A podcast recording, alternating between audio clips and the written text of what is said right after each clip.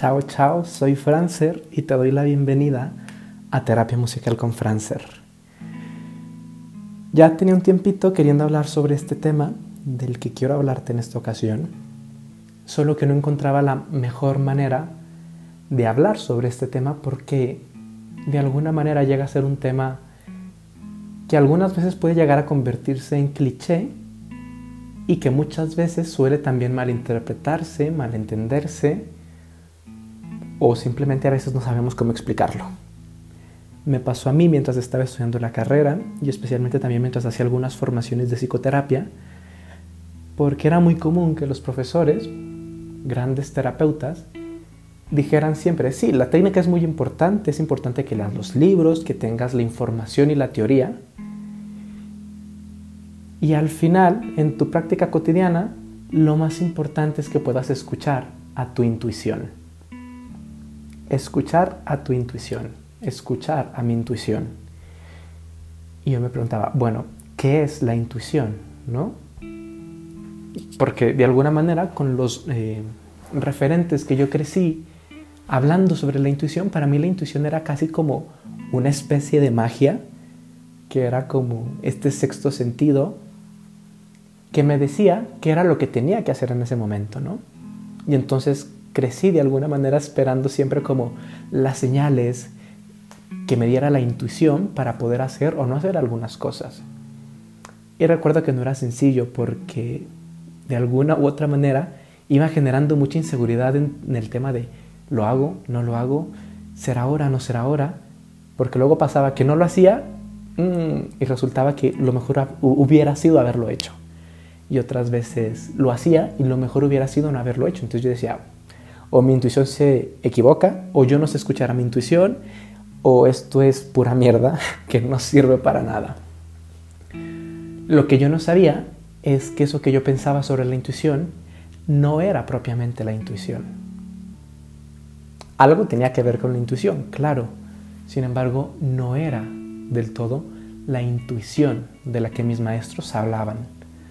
Y de esto me di cuenta durante esas formaciones, especialmente hablando con algunos de esos maestros que han sido piedras angulares a lo largo de mi formación y de mi vida. Porque para mí era muy sencillo esperar y buscar las señales en todos y en todo, pero nunca en mí. Ahí estaba la cuestión. Y era más evidente cuando para mí era muy sencillo resolver, digamos, entre comillas, la vida a los demás, pero tener mi vida hecho un desastre. Tener mi vida patas arriba.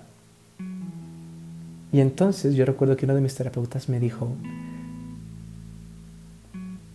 ¿para qué lo haces? ¿Con qué finalidad? ¿No? Para que te vean, para que te aplaudan, para que simplemente te digan, mira, Francia es muy bueno haciendo esto, bravo, bravo, ole, ole, ¿no? ¿O para qué lo haces? ¿Con qué finalidad? Y algo que me ayudó mucho fue en una de las formaciones de hipnosis que nos hablaban mucho de la famosa parte sabia, de la que ya he hablado un poco y si has ido a consulta conmigo o con algún hipnoterapeuta, lo más seguro es que hayan trabajado con esta parte. Y esta parte sabia es esa parte que se encarga de mi bienestar y de yo estar bien es esa parte, digamos, esa inteligencia automática y natural que ya está dentro de mí. Es esta parte que hace que mi estómago dijera lo que tiene que digerir, dijera, dijera lo que tiene que digerir, que esté procesando y esté tomando los nutrientes necesarios, que esté desechando lo que no le hace bien, como al respirar. Es decir, del oxígeno toma el oxígeno, que es la vida, lo reparte por mi cuerpo, por mis células, por las venas, bombeándolo con el corazón, y una vez que ya tomó lo necesario y que purificó el cuerpo, lo saca y se convierte en dióxido de carbono. Y es decir, yo no tengo que preocuparme por no respirar dióxido de carbono ni por respirar oxígeno. O sea, yo no tengo que estar pensando, solo respira oxígeno, solo respira oxígeno, desecha el dióxido de carbono, desecha lo malo. No, es decir, es un proceso que naturalmente se está haciendo dentro de mí y dentro de cada uno de, de quienes estamos escuchando esto de alguna manera. Y cuando me doy cuenta de esto y cuando te permites darte cuenta de esto, podemos comenzar a conectar con esa intuición, que es esta inteligencia, esta parte sabia que está buscando siempre mi bienestar. Voy a ser aquí un poco egoísta y no voy a decir nuestro bienestar, porque si hablamos de bienestar para cada uno de los que estamos aquí, va a ser una cosa muy distinta. Porque habrá cosas que para mí sean lo mejor del mundo y quizás para ti ni siquiera se te pasen por la cabeza, o es más, quizás sean malas para ti. Quizás para mí algo genial, es el ejemplo que siempre pongo, es el chocolate. A mí me encanta el chocolate, pero quizás tú eres alérgico, o a las almendras, o a las nueces. Entonces lo que para mí puede ser lo más bueno del mundo, quizás para ti te va a desatar la alergia o la enfermedad más terrible del mundo. ¿Me explico? Entonces cuando yo escucho esta parte sabia y me doy cuenta de cuál es mi bienestar, puedo empezar a definir las cosas buenas para mí y las cosas que no son tan buenas para mí. Y puedo, como hablábamos en el podcast anterior, ir diferenciando y decir, yo estoy bien con lo que yo hago para mí y tú estás bien con lo que tú haces para ti. Aunque yo no haría las cosas que tú haces, pero tú estás bien en lo que tú haces para ti. Y yo estoy bien en lo que yo hago para mí. Aunque seamos de filosofías diferentes, aunque seamos de religiones distintas, aunque seamos de bandos totalmente opuestos, tú estás bien y yo estoy bien. Si respetamos esta individualidad que cada uno de nosotros tenemos.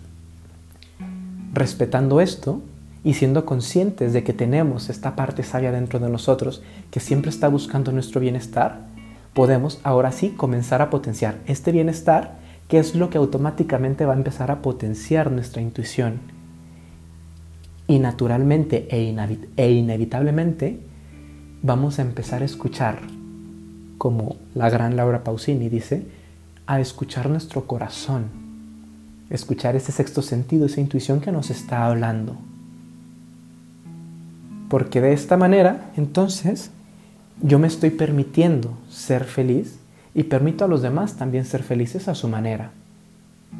¿Por qué? Porque a veces pasa que yo siempre estoy dispuesto para los demás, que yo cancelo mis planes para verte detrás del supermercado, que yo deshago mi agenda para poder estar para tus eventos y quizás cuando yo lo necesitaba de los demás no pudieron dármelo o no me lo dieron como yo lo necesitaba. O quizás, o sea, me dieron la espalda y traición total. Y de alguna manera seguí ahí, estando para los demás. Es decir, no estando bien conmigo, pero sí estando bien con los demás, contigo, con todo mundo. Y a veces es muy sencillo poder ayudar a los demás y poder resolverles muchas cosas cuando nuestra vida está hecha un caos, una mierda o patas arriba. Y aquí viene lo importante de conectar con esa intuición, de escuchar a mi corazón. Es decir, primero tengo que hacerlo para mí, para estar bien y generando este bienestar, y también poderlo hacer para los demás. No se trata de solo hacerlo para ti y ya cortar los planes con los demás. No, no es necesario. Lo que es necesario es que también puedas entregarte y yo pueda entregarme a mí lo que necesito para mí. Suena bastante sencillo y eso es algo que escuchamos primero yo, después yo y si sobra también yo y ya después quizás para los demás. Pero no se trata tampoco de entrar en un plan egoísta, que es como a veces lo pensamos. Nada de esto, sino se trata de permitirme vivir para mí y poder buscar lo que a mí me hace bien, lo que para mí es bueno, lo que para mí es lo que me hace estar como quiero estar y lo que me permite estar bien.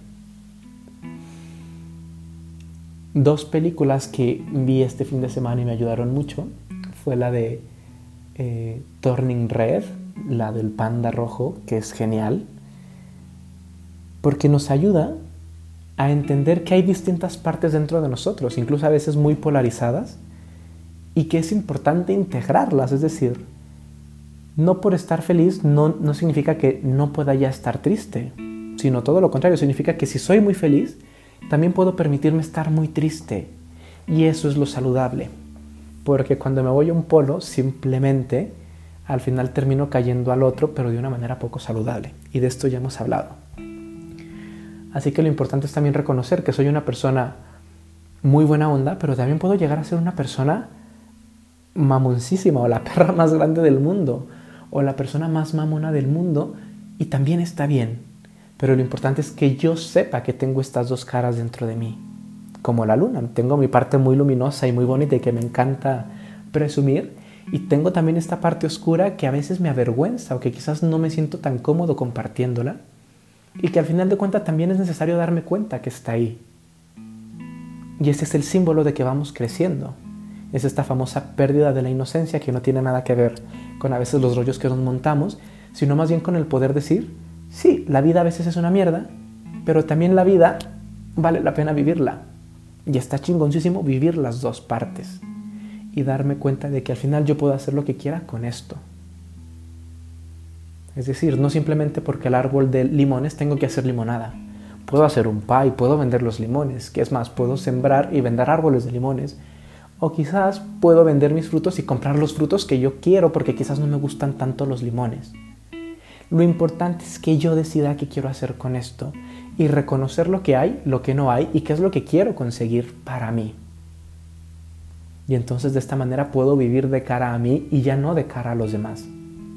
Y mis planes entonces giran en torno a lo que yo quiero, a lo que necesito, a lo que me hace bien y no pensando en los demás. Porque cuántas veces no, buscamos una película o buscamos lugares que no nos sentimos cómodos, pero para hacer estar bien a los demás. Está bien, se vale hacerlo una o dos veces o las veces que quieras, pero que no sea la norma. Porque quizás al final termino descuadrándome y termino descompensándome y al final toda esta frustración termina siempre explotando con quien menos tendría que explotar. Así que bien, si quieres escuchar a tu intuición y escuchar a tu corazón, lo primerito que tenemos que hacer es escuchar esa inteligencia que nos dice qué nos hace bien y qué no. Porque quizás ya me di cuenta que cada vez que consumo X producto, mi cuerpo lo resiente. Y entonces sí, yo sé que es algo que me gusta, pero a ver, lo quiero seguir haciendo sabiendo que esa es la consecuencia o no lo hago sabiendo que también esa es la otra consecuencia. Y lo hago desde mi adulto responsable, ya no desde la privación de, ay, no puedo, ay, no debo, sino de, ¿sabes qué? Ahorita no quiero. He decidido ya no hacerlo. He decidido comenzar a hacer más aquello. Me explico, pero lo decido yo. Y entonces ya la vida no se convierte en una imposición, sino se convierte en una decisión que yo decido cuándo, dónde y cómo. Y pues bien, aquí le dejamos y nos vemos pronto. Ci vediamo presto, soy Francer y chao chao.